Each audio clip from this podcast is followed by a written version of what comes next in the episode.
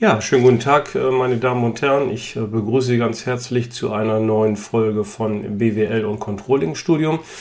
Und Thema der heutigen Folge ist äh, Innovationscontrolling, beziehungsweise genauer wollen wir uns heute mal mit den Grundlagen des Innovationscontrollings ähm, befassen. Und mit Innovation und Controlling stehen hier vielleicht zwei Begriffe in einem die einem auf dem ersten Blick ein bisschen widersprüchlich ähm, erscheinen könnten. Und kann man das überhaupt machen, Innovationen, Kontrollen sozusagen? Das wollen wir hier einmal genauer erörtern. Das bedeutet zunächst, wir wollen uns mit den Begriffen etwas näher beschäftigen. Also was sind überhaupt Innovationen und was vielleicht etwas geläufiger ist, was ist äh, Controlling in Kurzform. Dann wollen wir uns mit den Steuerungsmöglichkeiten und ähm, Grenzen beschäftigen, wobei wir hier uns primär auf das interne, das heißt das betriebliche Rechnungswesen äh, konzentrieren möchten und äh, abschließend wollen wir dann ein kurzes Fazit zu den Grundlagen des Innovationscontrollings ziehen. Ja, starten äh, möchten wir mit äh, einem Zitat des Bundesverbands der deutschen äh, Industrie. In der Vergangenheit hat sich immer wieder gezeigt, dass Wachstum, wirtschaftlicher Erfolg und Beschäftigung nur über Investition und Innovation zu erzielen und zu sichern sind. Ja, das Jahr haben wir hier gar nicht angegeben, übrigens bewusst, weil dieses Zitat kann man im Grunde genommen zumindest äh, für Deutschland äh, jedes Jahr wiederholen und es hat jedes Jahr ähm, seine ähm, Berechtigung. Ähm, das bedeutet jetzt nicht, dass zwangsweise jedes Unternehmen äh, innovativ äh, sein muss, aber doch die meisten Industriebetriebe sollten es schon sein, um ihre Existenz äh, zu sichern. Ähm, betrifft aber auch viele Dienstleistungsunternehmen und auch von der Verwaltung macht im Grunde genommen die Innovation ähm, nicht Halt wenn wir daran denken, dass beispielsweise Digitalisierung dort immer noch ein Fremdwort ist oder sich zumindest noch nicht durchgesetzt hat. Also auch hier sollten Innovationen von Zeit zu Zeit dann immer mal wieder passieren. Es ist aber auch nicht nur für unsere einzelnen Unternehmen, also aus einer betriebswirtschaftlichen Perspektive wichtig, sondern für unsere gesamte Volkswirtschaft und damit betrifft es eigentlich jeden, weil wir eine Nation sind, die kaum Bodenschätze haben, beziehungsweise genauer gesagt liegen unsere Bodenschätze ähm, so tief, dass man sie aus unterschiedlichen Gründen, sprich äh, Klima, Umwelt, nicht äh, fördern und äh, heben ähm, möchte. Und dann sind eben halt unsere klugen Köpfe in Anführungszeichen das Einzige, was wir hier haben in Deutschland, sind also, wenn man so will, die wichtigste Ressource in unserem Land. Ja, wenn wir uns mal dem Begriff der Innovation ein bisschen äh, nähern wollen, dann wollen wir das zunächst mal über ein paar Beispiele machen, äh, die wir rausgesucht ähm, haben. Ähm, hier sind äh, fünf Stück ähm, aufgeführt. Äh, zunächst einmal die Entwicklung des Mikroprozessors 860 durch die Intel Corporation, äh, der mit rund einer Million äh, Transistoren das leistungsstärkste Konkurrenzprodukt etwa um das Vierfache übertrifft. Die zweite Innovation ist die Durchsetzung des alkoholfreien Biers unter der Marke Klausthaler durch die Binding Brauerei. Drittes Beispiel, Einführung der CD-ROM-Technik in den Pharmahandel durch die Firma Dijk und Lauer, die das Informationssystem von Apotheken revolutioniert. Viertens, Verwirklichung der Lean Production im Opel-Werk Eisenach. Und als fünftes Beispiel die Präsentation an der neuen Kaffeemaschine mit einem Intervall-Brühsystem durch die Melitta-Gruppe. Ja, wie Sie vielleicht schon anhand dieser äh, Beispiele ähm, gesehen haben, handelt es sich nicht um neue Beispiele, sondern um Innovationen, die 30, 35 Jahre äh, schon alt sind und zum Teil übrigens immer noch auf dem Markt erfolgreich unterwegs sind, beziehungsweise in modifizierten Fassungen. Ähm, wir haben diese Beispiele deshalb herausgesucht, weil sie die meisten von Ihnen ähm, bekannt sind und damit wollen wir als ersten Punkt festhalten, äh, dass Innovation nicht so einfach vom Himmel fallen. sondern sie sind Ergebnis eines Prozesses und teilweise muss man auch sagen eines langwierigen Prozesses, bis die Innovation sich dann im Markt ähm, oder auch im eigenen Betrieb, äh, Stichwort Kostensteigerung, ähm, bewährt haben. Ja, gehen wir mal weg von diesen einzelnen Beispielen und versuchen wir jetzt mal äh, aus einer theoretischen Perspektive die Aspekte der Innovation äh, zu erfassen. Äh, so kommen wir jetzt hier zu folgenden äh, ebenfalls fünf Punkten, ähm, wie man so Innovationen äh, versuchen kann äh, zu beschreiben anhand von unterschiedlichen Merkmalen. Ja, der erste Punkt ist die Neuartigkeit. Ähm, Innovationen sind äh, neue Produkte und äh, neue Verfahren, aber auch neue nicht technische Vertragsformen, Vertriebswege, Werbestrategien, Corporate Identity etc. In der Regel handelt es sich bei Innovationen schon um neue Produkte, die auf den Markt gebracht werden oder äh, neue Verfahren, wenn Sie beispielsweise eine neue Maschine oder Technologie im Unternehmen einführen, um damit äh, Kosten äh, äh zu sparen äh, im Vergleich beispielsweise zu dem, was Sie vorher genutzt haben. Aber, und das ist ganz wichtig, ähm, sind Innovationen nicht nur Produkte und Verfahren, sondern eben auch anderes, wie beispielsweise neue Vertriebswege und die technische Komponente, die muss auch nicht immer in der Innovation äh, drin sein, wobei es gerade bei deutschen Unternehmen, insbesondere bei den Industrieunternehmen, natürlich ist. Ja, der zweite Aspekt, mit äh, dem wir Innovationen beschreiben können, ist die Merklichkeit. Das heißt, diese Neuartigkeit, von der wir eben gerade gesprochen haben, die muss auch wahrgenommen werden. Also die Wahrnehmung, Bestimmung der Neuartigkeit, beispielsweise durch Zweck-Mittel-Kombinationen, die zieht man üblicherweise heran, um diesen Aspekt der Merklichkeit ähm, zu messen. Ja, da können wir im groben drei Stufen unterscheiden. Beispielsweise oder die erste Stufe Verbesserung eines vorhandenen Ziels mit vorhandenen Methoden. Dann sprechen wir von inkrementellen Innovationen. Dann geht es in die zweite Stufe, Erreichung eines alten Ziels mit äh, neuen Wegen. Und in der letzten Stufe haben wir dann das Setzen von neuen Zielen und Verfolgen dieser mit neuen Mitteln. Und wenn wir das machen, machen wollen, oder es ergibt sich auch im Laufe einer Innovation, dann äh, sprechen wir von radikalen Innovationen. Ja, der dritte Punkt zur Beschreibung von Innovationen ist die Isolierbarkeit. Das bedeutet die Abgrenzung der Innovation von ihrer außer- und innerbetrieblichen Umgebung. Was jetzt nicht bedeutet, dass man äh, beispielsweise nicht innerhalb des Betriebes mit anderen Innovationen irgendetwas zu tun hat und sich hier auch ähm, austauscht. Das bedeutet auch nicht, dass man beispielsweise zusammenarbeitet oder kooperiert mit äh, anderen Unternehmen, auch aus der eigenen äh, Branche, sondern es bedeutet nur in Anführungszeichen, dass es möglich sein muss, die Innovation im eigenen äh, Unternehmen beispielsweise in Form eines Projektes zu isolieren und von anderen Vorhaben abzugrenzen. Ja, auf den Zeitraumbezug, das ist der vierte Punkt, ähm, sind wir eben schon mal kurz zu sprechen gekommen, wo wir festgestellt haben, dass Innovationen die, das Ergebnis eines Prozesses sind.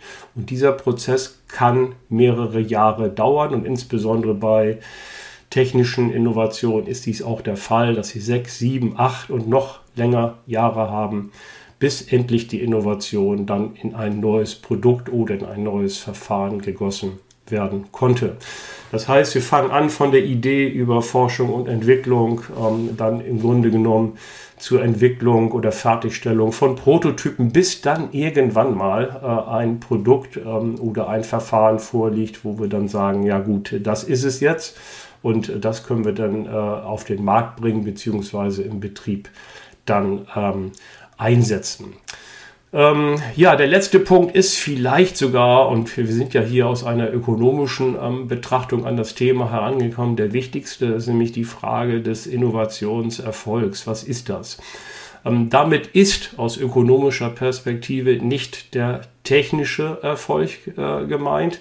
Der ist sicherlich äh, notwendig, ähm, aber nicht hinreichend, sondern äh, gemeint ist damit natürlich der wirtschaftliche ähm, Erfolg, denn ihnen nützt ein technischer Erfolg nichts, ähm, wenn sie im Grunde genommen diesen technischen Erfolg nicht äh, am Markt verwerten können, beziehungsweise im eigenen Betrieb äh, sinnvoll und zielgerichtet einsetzen können. Und wenn man so will, und das so, so ein bisschen plastisch sagt, dann ist oftmals auch die Innovation das Ergebnis einer nicht erfolgten Abbruchentscheidung. dann, wie wir noch sehen werden, sind ähm, Innovationen höchst äh, risikoreich und ich muss im Laufe dieser ganzen Jahre wenn ich mich in einem Innovationsprozess befinde, immer mal wieder fragen, lohnt es sich noch weiterzumachen oder äh, sollte ich das Projekt lieber ähm, abbrechen? Und ähm, da wege ich natürlich die Chancen und Risiken ab. Und immer wenn ich die Chancen höher einschätze als die Risiken, dann ähm, mache ich natürlich ähm, weiter.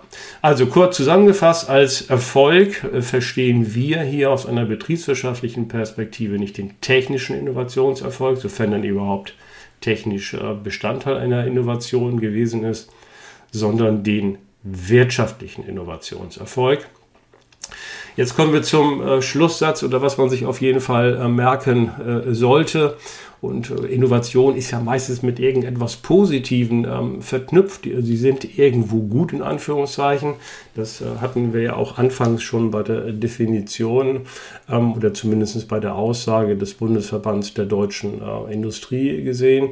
Äh, wenn wir aber jetzt mal die gesamte betriebswirtschaftliche Forschung jetzt weltweit über alle Branchen äh, gesehen mal so zusammenfassen, pauschal in einem Satz, so wird das doch ganz deprimierend, was dabei herauskommt, denn nur jede zehnte Ausrufezeichen Innovation, die ich starte als Unternehmen, wird ein wirtschaftlicher ähm, Erfolg.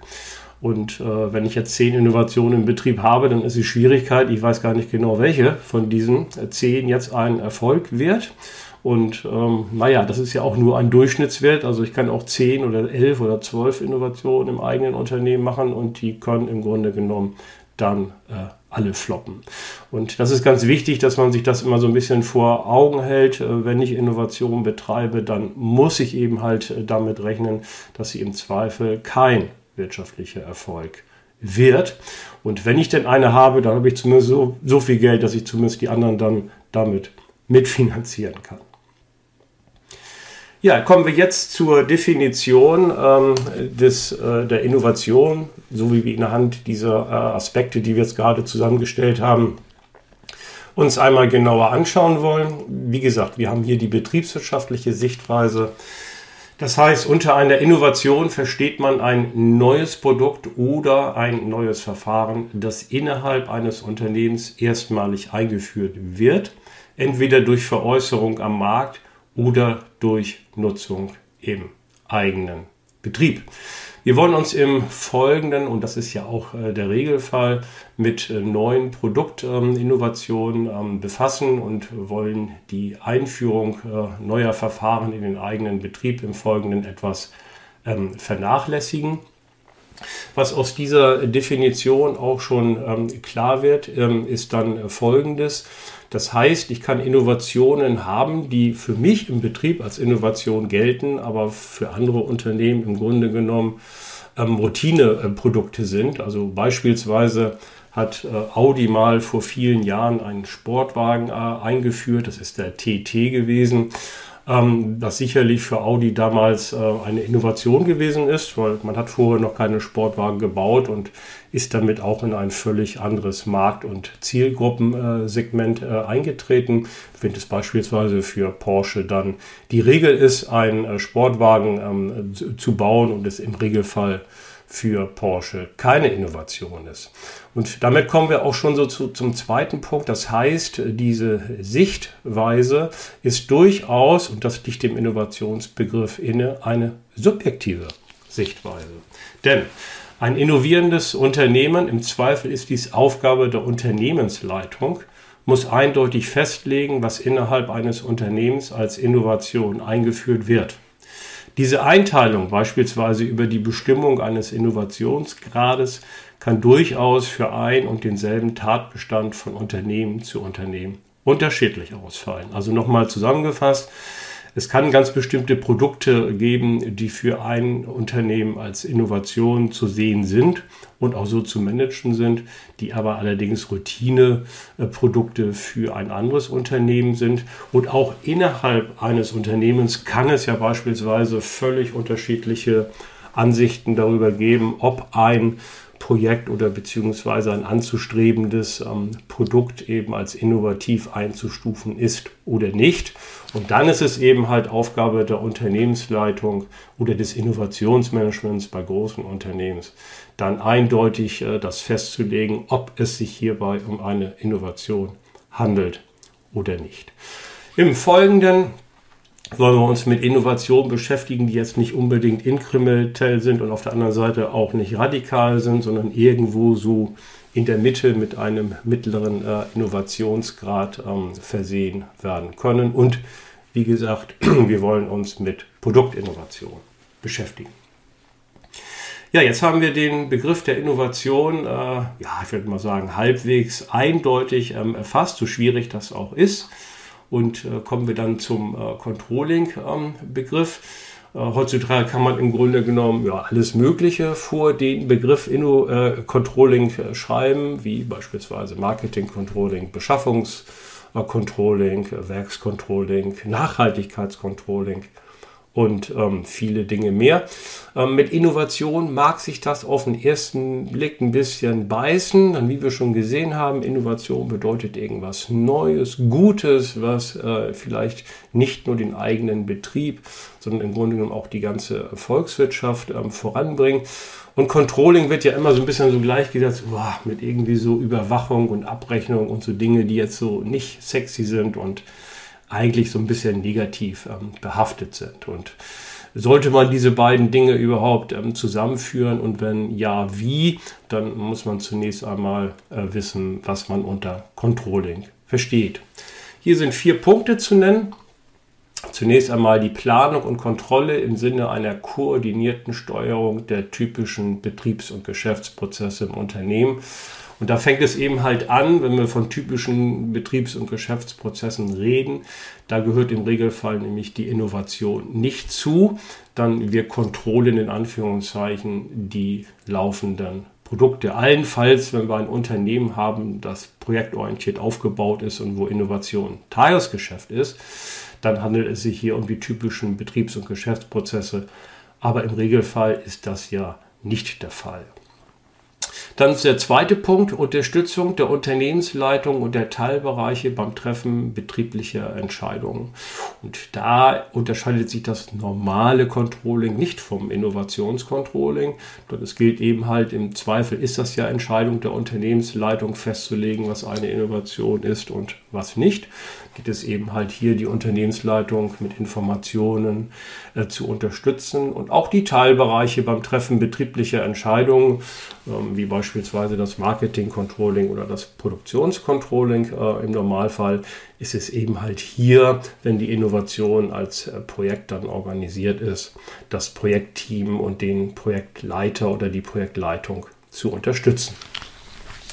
Als drittes äh, das Betreiben eines systematischen Informationsmanagements, das die Kontrolle als kritischen Nachvollzug mit der Planung als gedanklichen Vorvollzug äh, verknüpft. Und ähm, in der Regel ist das ja dann das innerbetriebliche ähm, Rechnungswesen, das das Controlling nutzt, ergänzt mit äh, allen möglichen semi-quantitativen Verfahren, die dann äh, sinnvoll und zielgerichtet eingesetzt werden im äh, Unternehmen. Und ähm, so ein systematisches Informationsmanagement äh, so bei einzelnen äh, Innovationen zu betreiben, das ist schon nicht so ganz einfach. Insbesondere, wenn man natürlich so die Planungs- und Kontrolldaten, insbesondere bei Innovationen mit einem hohen Innovationsgrad, natürlich gar nicht so gut ähm, erfassen und ähm, kontrollieren kann. Das bedeutet nicht, dass man kein Informationsmanagement betreiben kann oder sollte, aber mit dem systematisch, vielleicht auch über alle Information, äh, Innovationen hinweg gesehen, äh, dürfte das sicherlich nicht ganz einfach sein. Vierter und letzter Punkt sowohl der Effektivität, Erreichung der gesetzten Ziele, als auch der Effizienz, Vermeidung von Unwirtschaftlichkeiten in Kosten und Zeiten bei der Zielerreichung verpflichtet. Und wenn wir uns daran erinnern, wenn wir sagen, als Betriebswirte und aus Unternehmenssicht ist eine Innovation nur dann ein Erfolg, wenn auch ein wirtschaftlicher Erfolg vorliegt, so scheint das auf den ersten Blick ja hier auch klar zu sein. Auf der anderen Seite erinnern wir uns Erreichung der gesetzten Ziele, insbesondere wenn ich jetzt bei einem höheren Innovationsgrad bin, dann kann ich diese Ziele vielleicht gerade am Anfang des Projektes noch gar nicht so genau ähm, definieren und Vermeidung von Unwirtschaftlichkeiten in Kosten und Zeit. Äh, da wird man oftmals dann sagen, naja, bleibt die Innovation meistens äh, zurück und kann ich sie dann aber so vergleichen mit den normalen äh, Produkten, wo ich das hier deutlich besser einschätzen kann, wäre vielleicht auch etwas unfair. Das heißt, zusammengefasst, wenn wir diese Punkte, die Controlling so ausmacht, uns vor Augen halten, dann äh, sollte es in Summe zumindest ähm, so klar sein, dass man sie nicht einfach so eins zu eins übertragen kann ähm, auf das Innovationscontrolling. Nichtsdestotrotz wird auch klar, dass sie wichtig sind, ähm, um Innovationsvorhaben auch zum Erfolg zu führen. Ja, wie kann ein Innovationscontrolling äh, dann im Einzelnen aufgebaut sein? Das heißt, welche Aufgaben sind hier zu erfüllen? Und da unterscheiden wir zwei Dinge. Zunächst einmal das projektbezogene Innovationscontrolling und dann zum Zweiten das projektübergreifende Innovationscontrolling. Ähm, fangen wir mit dem ersten an, also das projektbezogene Innovationscontrolling. Ähm, hier sehen wir vier große Aufgaben äh, des Innovationscontrollings. Der erste Punkt ist, den Projektverantwortlichen, dem Projektmanagement koordinierte und aktualisierte Instrumente und Hilfsmittel zum aperiodischen Selbstcontrolling zur Verfügung zu stellen. Das heißt, die Instrumente, die wir jetzt im normalen Controlling nutzen, die können wir, und das ist ja schon klar geworden, eben aus der Definition nicht eins zu eins übertragen. Auf Innovation, die müssen wir anpassen. Und was auch wichtig ist, ist der Punkt des Selbstcontrollings. Das heißt, die Handelnden, hier das Projektteam, die Projektleitung, die ähm, kontrollen sich sozusagen oftmals auch in vielen Dingen selber, vielleicht stärker als das im, äh, in, den, in der normalen Routineorganisation dann der Fall ist. Ähm, das heißt, hier muss das Innovationscontrolling dann ähm, eben die Instrumente entsprechend zur Verfügung stellen, damit die Leute das auch bewerkstelligen können, die ja im Zweifel eher technisch-naturwissenschaftlich, ingenieurwissenschaftlich geprägt sind und ja, mit so wirtschaftlichen Dingen nicht unbedingt vertraut sind und vielleicht auch gar nicht so gerne das machen möchten. Zweiter Punkt ist das Berichtswesen organisieren und ähm, überwachen. Und dazu gehört äh, zunächst einmal den Projektauftrag dann äh, zu formulieren, Zwischenberichte zu fertigen und dann letztendlich auch den Abschlussbericht äh, dann zu fertigen.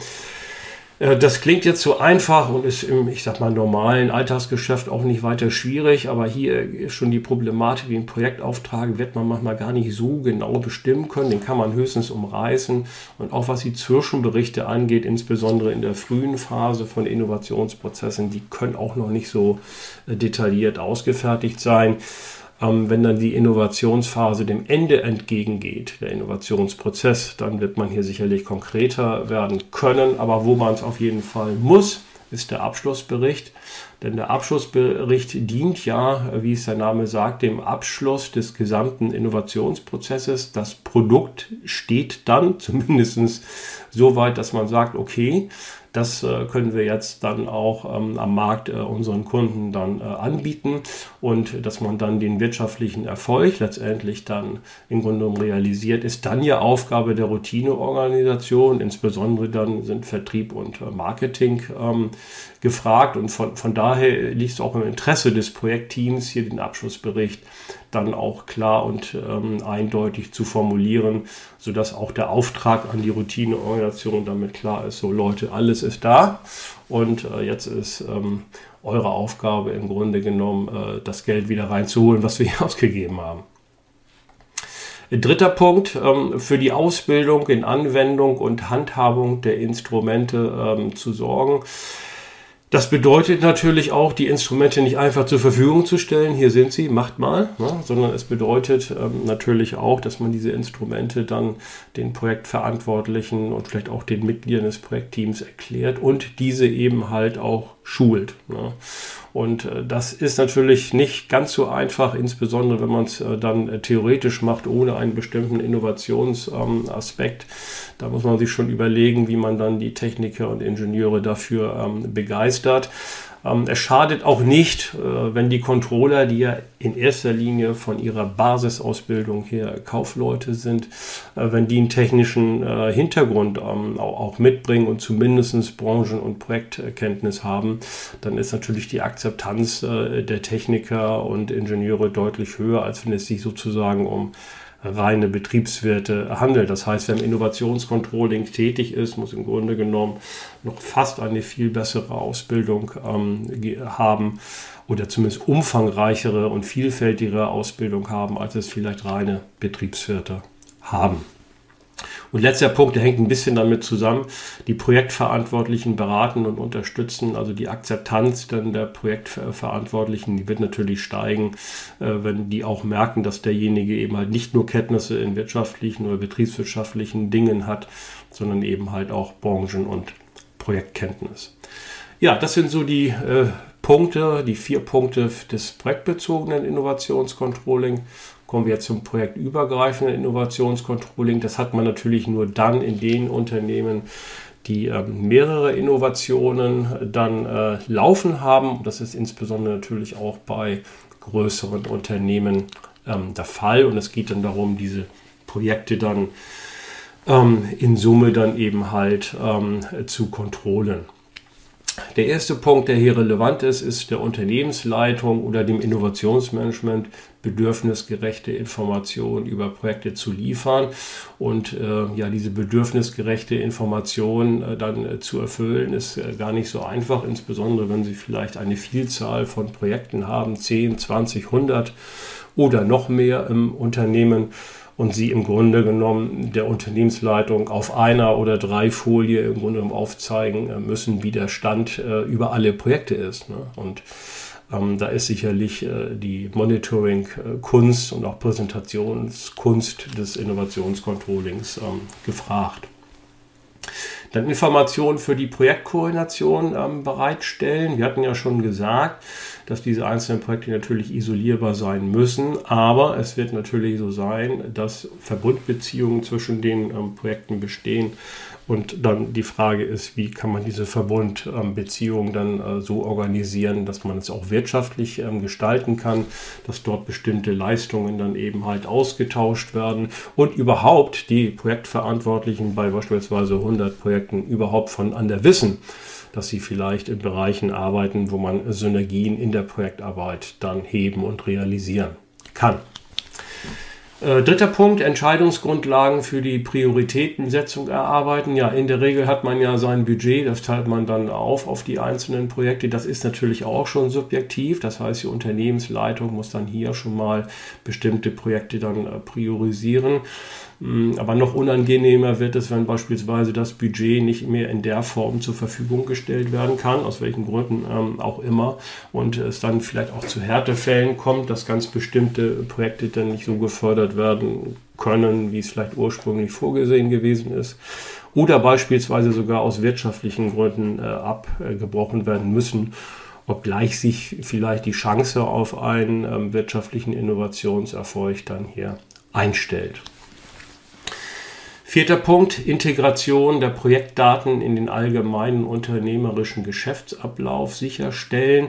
Das heißt Verbindung zum Budget, zum Plan und zum innerbetrieblichen internen Rechnungswesen ähm, gewährleisten. Und das ist natürlich jetzt ein Punkt, wo das Innovationscontrolling schauen muss, wo es dann das eigentliche Projektcontrolling äh, dann irgendwo wiederbildet im gesamten internen Rechnungswesen des Unternehmens, das ja zugeschnitten ist auf die ähm, laufenden Produkte. Damit werden wir uns gleich im Folgenden noch etwas näher beschäftigen.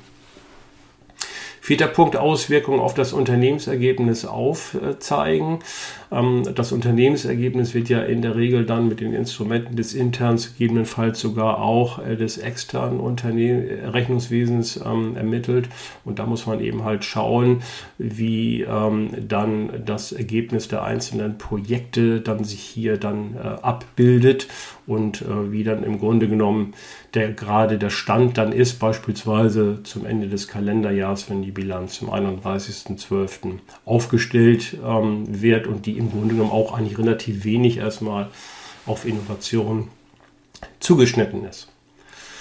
Äh, fünfter und letzter Punkt, Projekte periodisch analysieren und in Problemfällen Korrekturmaßnahmen ähm, vorschlagen. Projektarbeit verläuft ja im Regelfall aperiodisch, dann die Innovationsphasen richten sich eben halt nicht an ganz bestimmte ähm, Kalenderperioden. Ähm, Nichtsdestotrotz, weil das externe Rechnungswesen ja ähm, periodisch aufgebaut ist, muss man eben halt auch immer wieder schauen, wie schlägt sich das beispielsweise dann äh, zum Bilanzstichpunkt oder auch Quartalsstichpunkt äh, bei äh, großen Unternehmen, die publizitätspflichtig sind, dann auch nieder.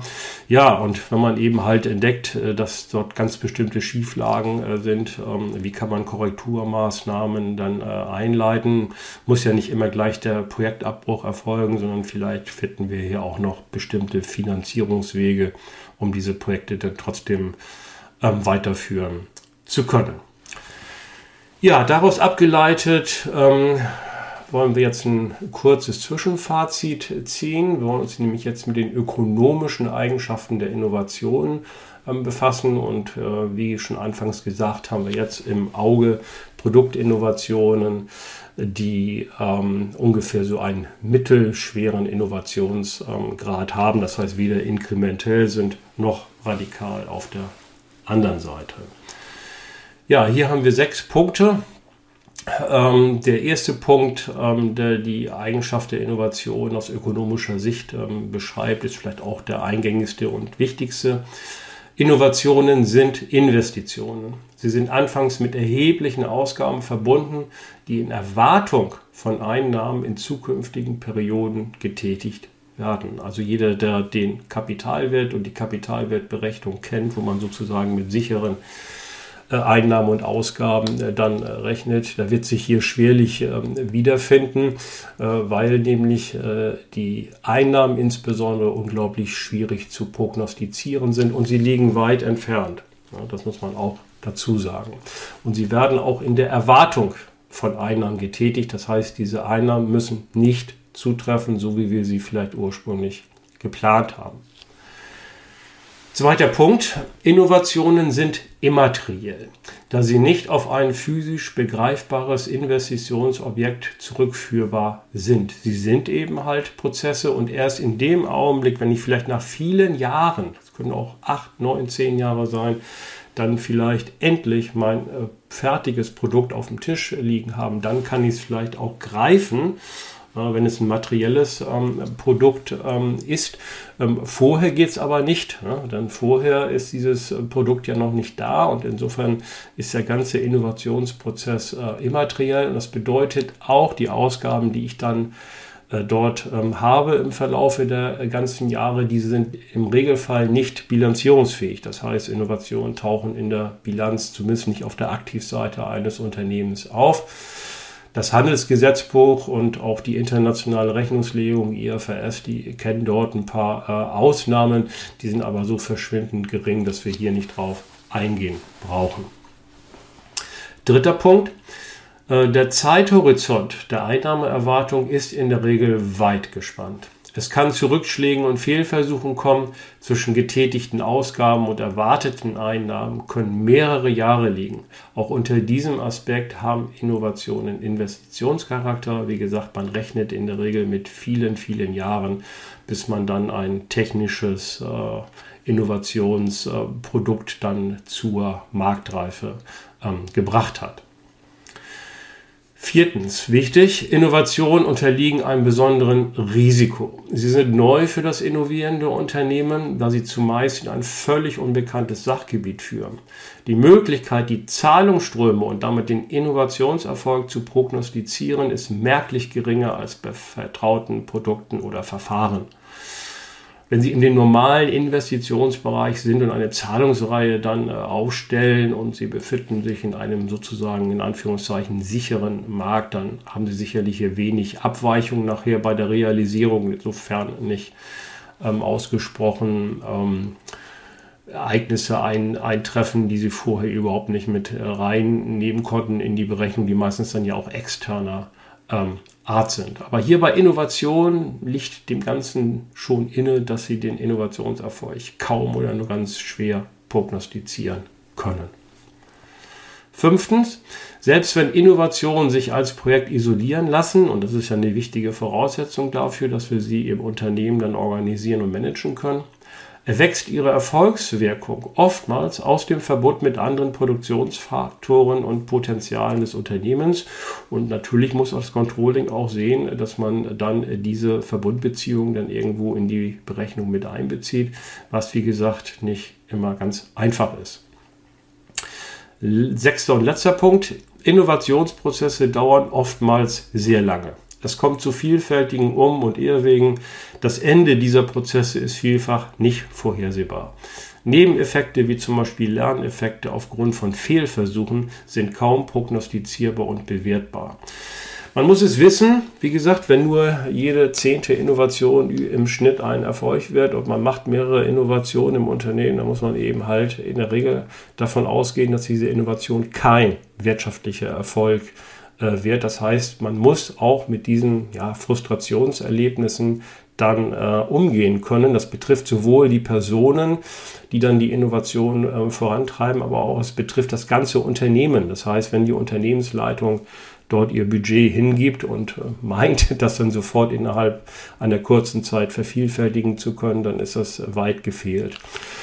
Wichtig ist deshalb, dass es nicht zu Schuldzuweisung kommt, auch nicht zu persönlichen Schuldzuweisungen, wenn beispielsweise eine Innovation technisch wunderbar geklappt hat, ist alles im Lot gewesen, aber es will bloß keiner am Markt haben. Muss man sich natürlich fragen, ob man hier in der Marktforschung richtig ähm, gelegen äh, hat. Aber wichtig ist, wie gesagt, keine Schuldzuweisungen und dass man aus diesen auch Fehlschlägen dann lernt und Lerneffekte ähm, dann erzielt und die auch wieder positiv mit positiver Energie im Grunde genommen dann auch wieder äh, in die nächsten äh, Innovationsprojekte, die man in der, vor der Brust hat, dann da auch ähm, reinsteckt. Ja, wir wollen uns jetzt mal anschauen äh, mit, der, mit dem Fokus auf dem innerbetrieblichen, das heißt internen Rechnungswesen, inwieweit sich dann hier Innovationsmanagement auf der einen Seite und äh, das Rechnungswesen äh, zunächst einmal auch bezogen auf das gesamte Rechnungswesen, also intern und extern, dann unterscheiden. Ja, das äh, Innovationsmanagement, und äh, das ist ja, glaube ich, eben deutlich geworden, äh, sieht als äh, Controlling-Objekt eben halt die Innovation als solches an. Und im Rechnungswesen taucht die Innovation gar nicht auf, weil nicht bilanzierungsfähig im Normalfall. Und man konzentriert sich hier auf die Abbildung und Abrechnung der laufenden Produkte.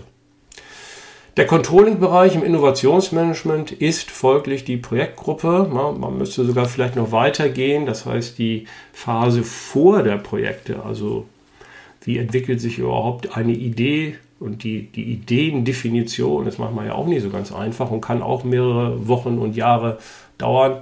Die wird meistens sogar schon ähm, da rausgelassen, gehört aber eigentlich zur Innovation auch noch mit dazu. Der Controlling-Bereich im Rechnungswesen ist das gesamte Unternehmen oder zumindest Teilbereiche, wenn wir an Konzernabschlüsse und die einzelnen Firmen, die dort enthalten sind, denken. Die Controlling-Dimensionen im Innovationsmanagement sind vielfältig, ja, umfassen technische Kriterien, strategische Kriterien, also qualitative Kriterien beispielsweise, äh, können sie enthalten und natürlich auch die wirtschaftlichen. Und da ist das Rechnungswesen eindimensional geprägt. Das sind nämlich nur die wirtschaftliche Dimension, die hier im Vordergrund steht und die gerechnet eben halt in finanziellen Größen wie beispielsweise Erträge, Aufwendungen oder Kosten und Leistungen. Die Controlling-Daten im Innovationsmanagement sind in der Regel unsicher. Natürlich haben wir auch schon dann die Daten aus vergangenen Perioden, äh, die wir schon hinter uns gelassen haben, die, die sicher sind, aber im Grunde genommen rechnet man ja immer zukunftsbezogen und die Daten sind in der Regel immer alle unsicher. Im Rechnungswesen ähm, arbeitet man vorwiegend mit sicheren, in Anführungszeichen, Daten.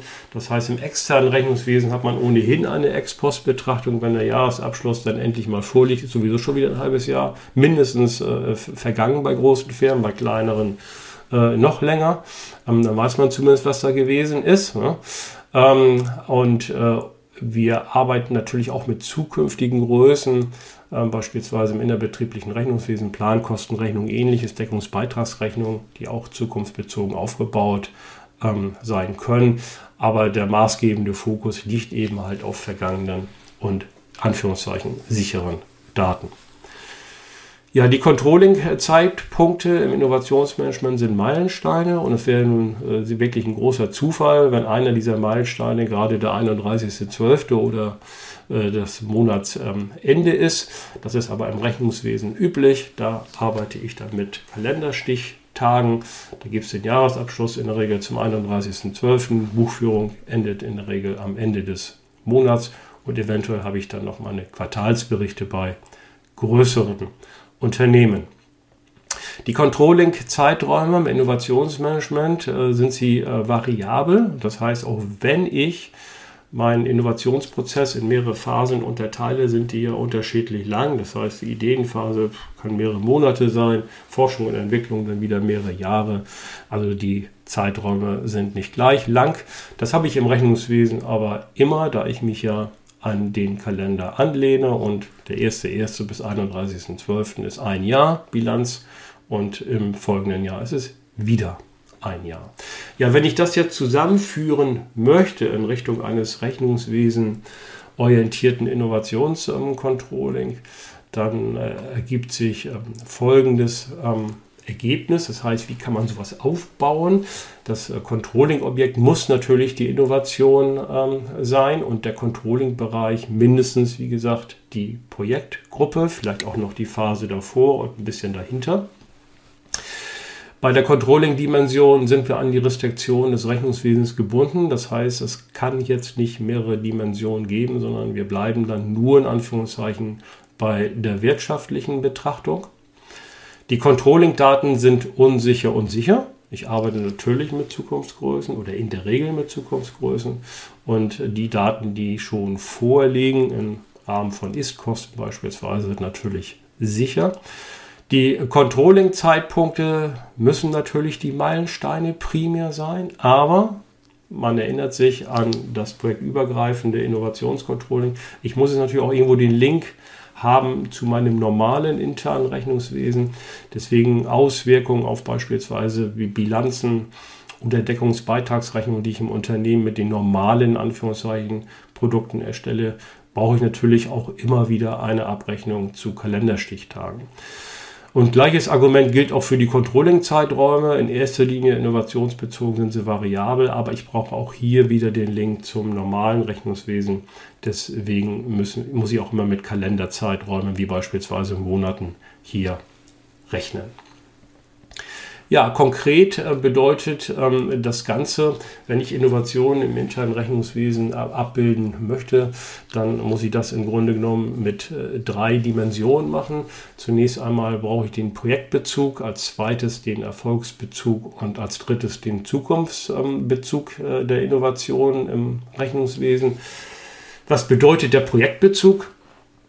Die Erweiterung der Planung und Kontrolle von laufenden Produkten als traditionelle Kosten- und Erlösträger um neue Controlling-Objekte, damit die Innovation erfasst und gesteuert werden kann. Das heißt, neben meine normalen Produkte treten dann die Innovationen als Abrechnungsträger. Dann der Erfolgsbezug.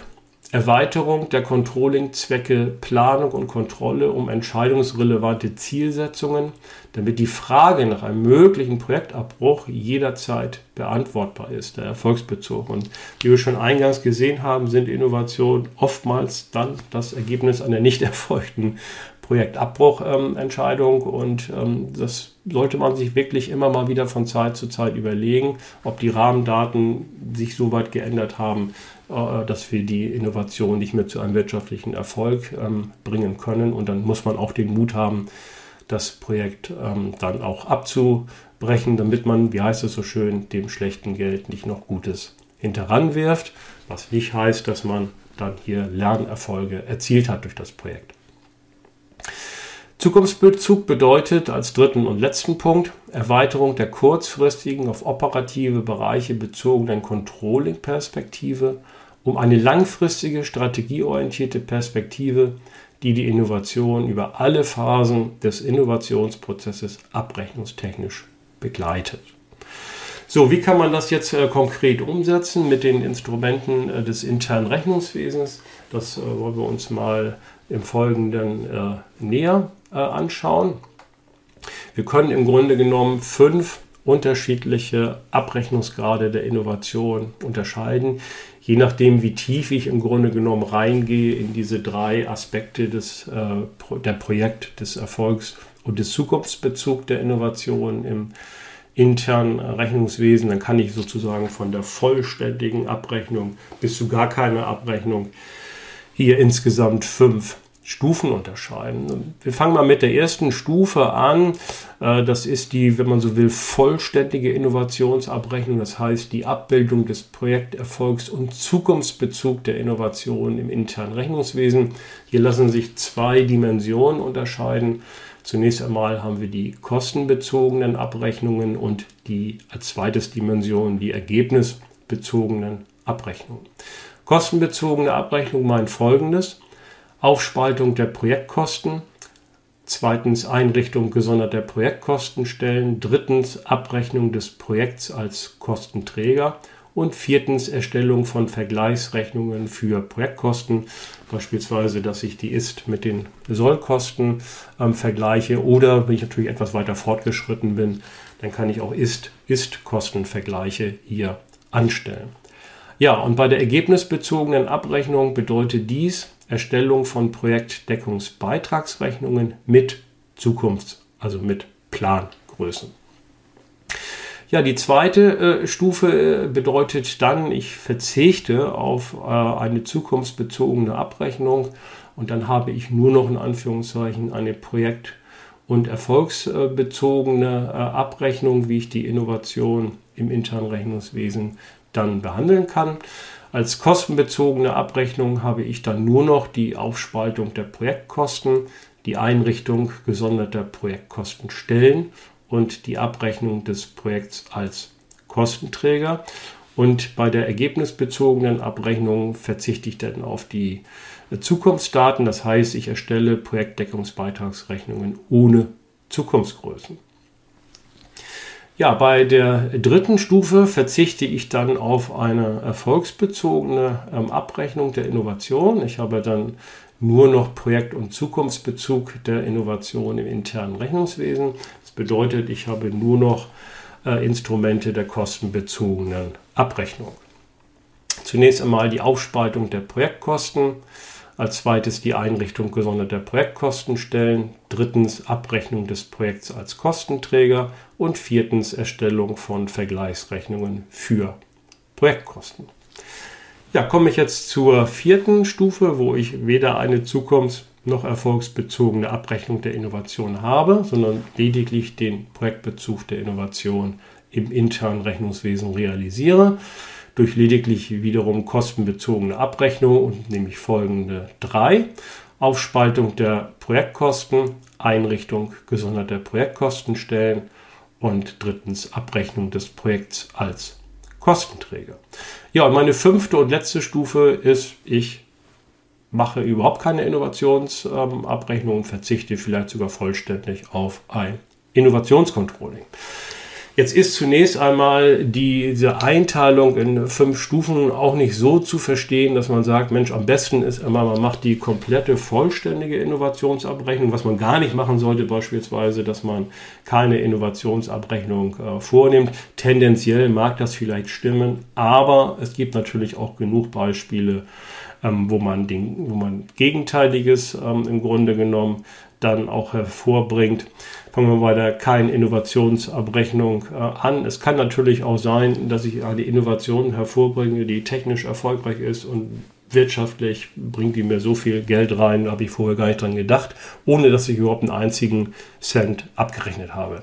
Dieser Fall gibt es und ist natürlich auch in der Praxis immer mal wieder auffindbar. Meistens ist es aber zufällig, das heißt, ich weiß gar nicht, warum das eigentlich ein Erfolg ähm, geworden ist. Auf der anderen Seite, wenn ich die vollständige Innovationsabrechnung vornehme, also Projekterfolgs- oder Zukunftsbezug der Innovation im internen Rechnungswegen vornehme, kann es natürlich auch sein, dass ich äh, Innovationen Kaputtkontrolle. Das bedeutet, ich übergieße im Grunde genommen das ganze Innovationsprojektteam und überfordere das total mit, mit diesen Rechnungen, dass die irgendwann mal aufgeben und sagen, das machen wir jetzt nicht mehr, haben jetzt keine Lust zu. Und dann kann es sogar der Fall eintreten, dass ich eine Innovation, die wirtschaftlich erfolgreich gewesen wäre, vielleicht schon im Laufe eines frühen oder auch späteren Stadiums dann Kaputtkontrolle. Ne? Ähm, ja, wann nimmt man jetzt welche Art ähm, vor? Das äh, liegt natürlich auch immer so ein bisschen in der Controlling-Philosophie ähm, des Unternehmens, aber es ist auch abhängig von, von externen Faktoren äh, zum Teil. Ähm, das heißt, die kann ich ja nicht unbedingt beeinflussen und ähm, da muss man mal gucken, dann, ähm, wie man da hier einen gesunden Mix dann äh, findet. Als Anhaltspunkt hm, haben wir Ihnen hier so, ja, so ein kleines Flussdiagramm dann äh, vorgelegt, anhand dessen man sich so ein bisschen enthand, enthang äh, langeln kann, um beispielsweise dann zu sehen, mache ich eine vollständige Innovationsabrechnung, verzichte ich vollkommen darauf oder mache ich ähm, irgendwas dazwischen und wovon ist das eben halt abhängig. So, zunächst einmal muss ich erstmal sagen, ja, ne, ich habe ein Innovationsprojekt, ich kann das isolieren und ähm, das sollen wir jetzt starten. Das gibt ein Budget, das heißt die Durchführung des Innovationsprojektes ähm, startet. Dann ist die erste Frage, wirken Außenstehende an dem Innovationsprojekt ähm, mit? Das kann beispielsweise auch als Kapitalgeber dann äh, der Fall ähm, sein, dass man Kapital beispielsweise für dieses Projekt äh, in das Unternehmen reingibt und dann sagt man, okay, da müsst ihr aber ab und zu mal sagen, was ihr mit ähm, dem Geld macht. Kann aber auch durchaus sein, dass der Fall eintreten kann, dass man Innovationen eben halt im Verbund mit anderen, beispielsweise befreundeten oder auch aus, mit Firmen aus der gleichen Branche dann macht. Auch dann muss man ja einen rechnerischen Nachweis liefern. Ja, und wenn eben halt, wie gesagt, Außenstehende an dem Innovationsprojekt mitwirken, dann dient die Innovationsabrechnung als rechnerischer Nachweis der Mittelverwendung gegenüber diesen externen und dann wird man eine, eine projektbezogene Innovationsabrechnung vornehmen. Wenn das nicht der Fall ist, es wirken also keine Außenstehende in welcher Form auch immer mit, dann ist man ja durchaus schon mal freier in der Gestaltung ähm, dann ist die nächste Frage, wird die Projektleitung an vornehmlich technisch orientierte Stellen äh, delegiert? Das heißt, es gibt eine extra Projektgruppe, Projektleitung und äh, los geht's. Und äh, wenn das nicht der Fall ist, und dann wird es in, im Regel ja so sein, dass die Projektleitung dann bei der Unternehmensleitung ähm, verbleibt.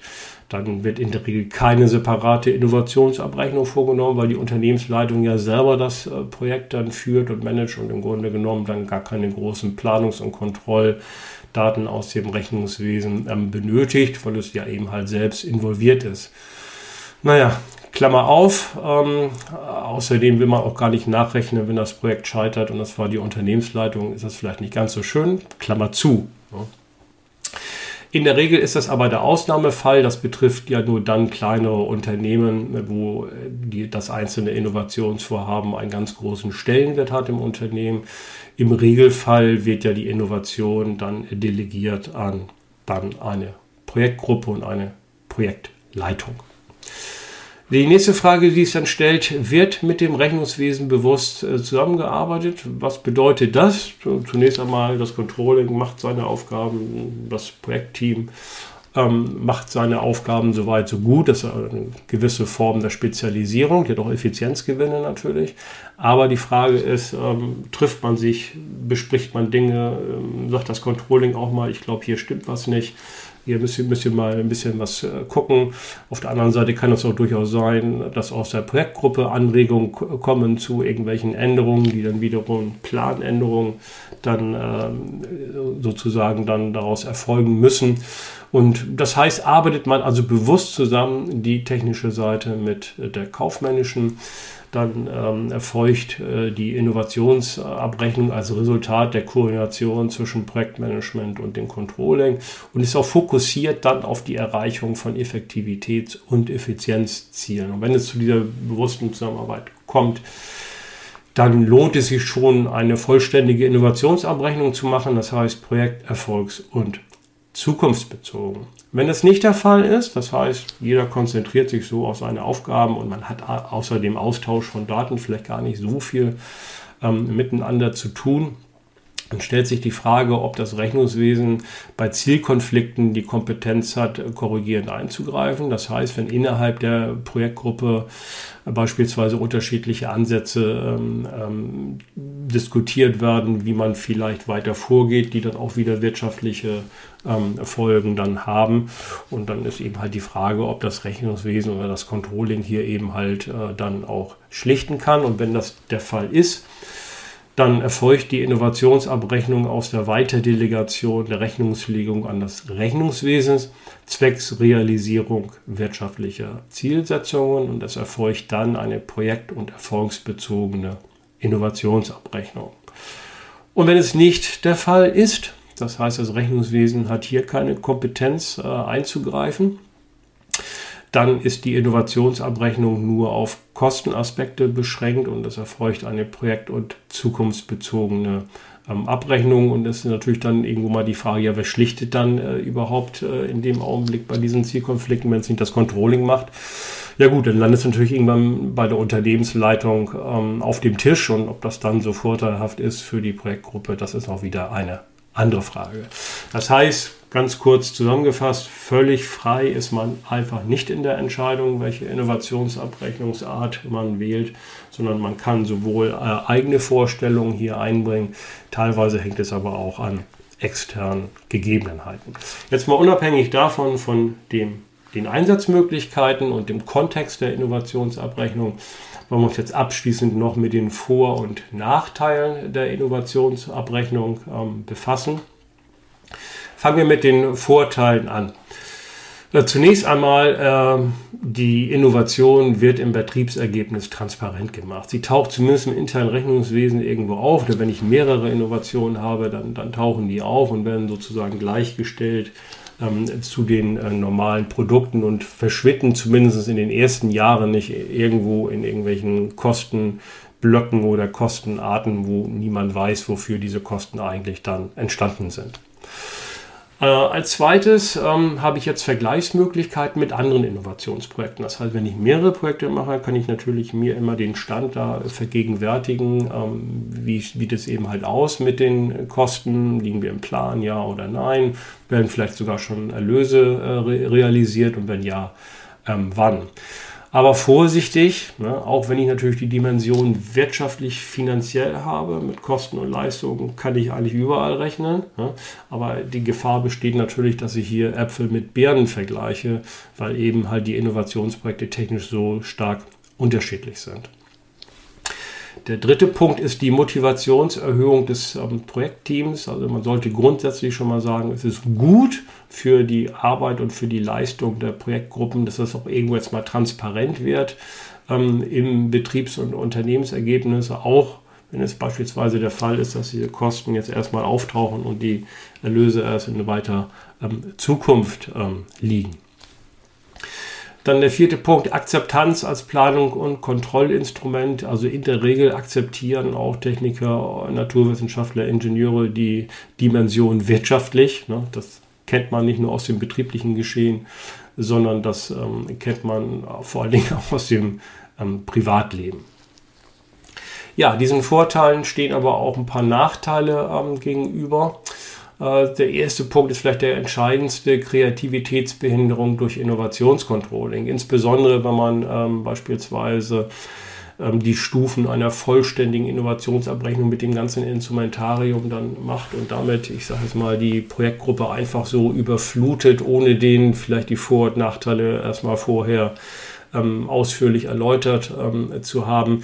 Denn ganz ehrlich, wer schreibt denn schon ganz gerne seine Stunden auf? Also Stichwort Zeiterfassung ist ja nicht nur ein ich sag mal, ein Hindernis für, für, für die etwas eher kreativeren Kräfte im Unternehmen, sondern da mag eigentlich keiner so gerne. Und ähm, von, von, daher muss man so ein bisschen aufpassen, wie gesagt, dass man dann diese Leute nicht überkontrollt und deren Kreativität dann im Grunde genommen völlig versiegt, wenn man sie mit so irgendwelchen Abrechnungstechniken überflutet. Der zweite Punkt ebenfalls wichtig, Vernachlässigung technischer Kriterien in der Innovationsabrechnung. Ja, es ist ein Instrument des internen Rechnungswesens, des betrieblichen Rechnungswesens. Und das rechnet nun mal mit ähm, Erlöse und ähm, Kosten und nicht mit anderen Kriterien. Das heißt, man muss parallel auch im Innovationscontrolling natürlich sehen, dass man den technischen ähm, Fortschritt auch mit den entsprechenden semi-quantitativen äh, Instrumenten dann äh, abbildet. Auch qualitative Aspekte kommen ja hier überhaupt nicht zum Tragen. Da muss man eben halt auch entsprechende Abrechnungen dann nebenbei halt pflegen. Die Einbeziehung von Prognosedaten in das Innovationscontrolling. Prognosedaten nicht unbedingt untypisch im Controlling, aber hier haben wir eben halt äh, das Problem der Schätzung der Prognosedaten extrem schwierig und dessen muss man sich bewusst sein. Ja, Wirtschaftlichkeitsaspekte hinsichtlich des Innovationscontrolling. Natürlich, wenn ich so ein System erstmal implementiere und so locker das auch eben halt aussah mit, den, äh, mit dieser Grafik, mit diesen einzelnen fünf Stufen, wenn ich das dann versuche, das in der Praxis zu realisieren, ist das natürlich auch mit Zeit und äh, Geld äh, verbunden. Und man muss sich natürlich abseits der anderen Kontextfaktoren, die da sind, auch immer überlegen, lohnt sich das denn überhaupt, dass ich sowas ähm, mache? Das muss ja im Grunde genommen nachher meine Innovation auch wieder reinholen, dieses Geld. Denn äh, die Installation und äh, die Pflege dieses Systems kostet ja auch Geld. Fünfter und letzter Punkt, Zuordnungsschwierigkeiten innovationsbezogener Kosten und Erlöse. Ähm, das gilt im Grunde genommen generell für die äh, Kostenrechnung, dass ich insbesondere gerade bei den Gemeinkosten immer Schwierigkeiten habe, die eben halt auf die einzelnen Kosten und Erlösträger eben halt ähm, umzurechnen. Gegebenenfalls muss ich das ähm, dann mit irgendwelchen Schlüsseln machen, die nicht unbedingt verursachungsgerecht sind. Aber diese Problematik ist nicht unbedingt eine innovationsbezogene Problematik, sondern stellt sich eigentlich generell in der Kostenrechnung. Ja, letzter Satz noch dazu. Bei erstmaliger Anwendung ist die Innovationsabrechnung selbst eine Innovation. Ganz wichtig, wenn ich damit anfange, dann kommen alle Widerstände des Nicht-Könnens oder auch des Nicht-Wollens äh, seitens derjenigen, die äh, als Projektleiter oder Projektleiterin arbeiten oder auch Mitglieder in einem Projektteam sind. Das heißt, ich muss die Leute also dann wirklich äh, vorbereiten auf äh, diese Art der Abrechnung, insbesondere denen auch die Vorteile darstellen und vielleicht die, die Nachteile im Grunde genommen versuchen so ein bisschen abzumildern. Aber einfach so überstülpen und sagen jetzt ab morgen machen wir das, das hat wenig Sinn und dann scheitert das meistens auch sofort in der Anfangsphase. Ja, kommen wir zum Fazit zu den Erfolgsfaktoren des Innovationscontrollings. Ähm, abschließend so ganz kurz zusammengefasst auch äh, empirische Forschungsergebnisse. Zunächst einmal ist es auch im Innovationscontrolling oder im Innovationsmanagement ähm, wichtig, dass man sich so an die organisatorischen Bauste Bausteine wie Spezialisierung und Koordination hält. Also zunächst einmal eine idealtypische Aufgabenverteilung zwischen den beteiligten Instanzen, Projektteam, Projektcontrolling und Unternehmensleitung oder halt Innovationsmanagement ist sinnvoll. Spezialisierung ja auch. Jeder konzentriert sich erstmal auf das, was er kann. Aber dann ist wichtig eben halt die Koordination, das heißt die bewusste Zusammenarbeit. Und da sind in erster Linie natürlich das Projektteam, die ja meistens technisch besetzt sind, gefragt und natürlich auch die Kaufleute, die ein gegenseitiges Verständnis eben halt ähm, entwickeln müssen und das Innovationsprojekt ähm, erfolgreich ähm, vorantreiben. Wobei es natürlich ganz wichtig ist, dass die Kaufleute trotz aller Begeisterung ähm, für die Innovation beispielsweise auch natürlich auch immer noch mit einer gewissen Distanz daran gehen ne? und immer versuchen zu sagen, naja gut, aber wenn jetzt hier bestimmte Dinge aufgelaufen sind, dann dürfen wir die eben halt nicht schönreden. Ne? Also das ist ganz wichtig. Das ist auch ein schmaler Grad hier, die die Controller dann im Grunde genommen hier zu bewerkstelligen haben.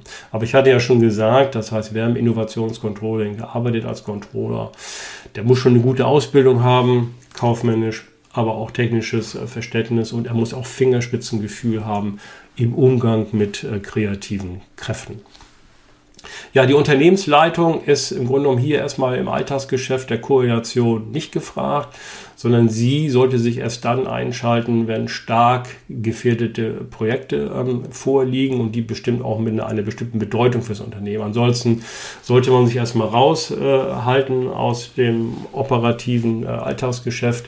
Man wird ja informiert dann in dem Augenblick durch das Innovationscontrolling im Rahmen der projektübergreifenden des projektübergreifenden Innovationscontrollings.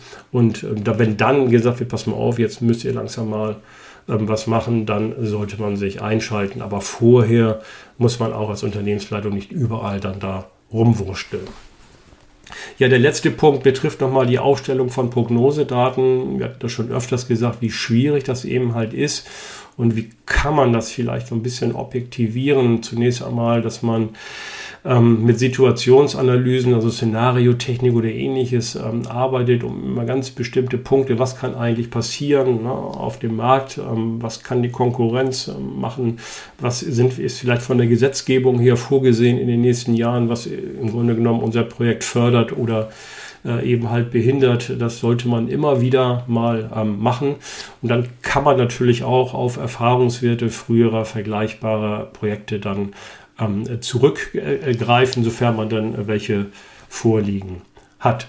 Ja, Schlusssatz. Ähm, ja zur Innovation, äh, solange erstmal man dann finanzieren kann. Das ist natürlich erstmal der wichtigste Punkt. Und am besten ist auch immer natürlich die Finanzierung aus dem Cashflow. Ne? Dann ist man im Grunde genommen sagt, okay, wenn ich das Geld versenke, ist es mein eigenes und dann ist es vielleicht nicht ganz so schlimm, als wenn es äh, Fremdkapital ist. Ja, und tendenziell sollte man es schon begleiten ähm, durch ein entsprechend modifiziertes ähm, Innovationscontrolling. Wie tief man dann in die einzelnen Bereiche reingeht, das hängt von vielen äh, Faktoren ab, wie wir gesehen haben. Insbesondere ist aber natürlich auch die Controlling-Philosophie der Unternehmensleitung hier gefragt. Ja, abschließend, wo finden Sie äh, weitere äh, Übungsaufgaben, weiteres ähm, Material äh, zum Thema? Wenn Sie als Studierende an der Fernuniversität in Hagen eingeschrieben sind und äh, meine Module studieren, dann können Sie in die Moodle-Lernumgebung reingehen und finden im Grunde genommen alles kostenlos. Ähm, ansonsten kann ich Ihnen meine Bücher Unternehmenscontrolling, ähm, aber auch Innovationscontrolling empfehlen und die Übungsbücher zum äh, Controlling. Ja, und wenn Sie äh, BWL generell interessiert, äh, dann können Sie sich unsere App äh, BWL Champion downloaden, wo Sie dann mobil nachhaltig im Grunde genommen dann auch BWL ähm, sich ähm, aneignen können. Lösungen äh, sind enthalten, das heißt, Sie brauchen gar keine Lehrbücher mehr und verbrauchen auch äh, kein Papier mehr.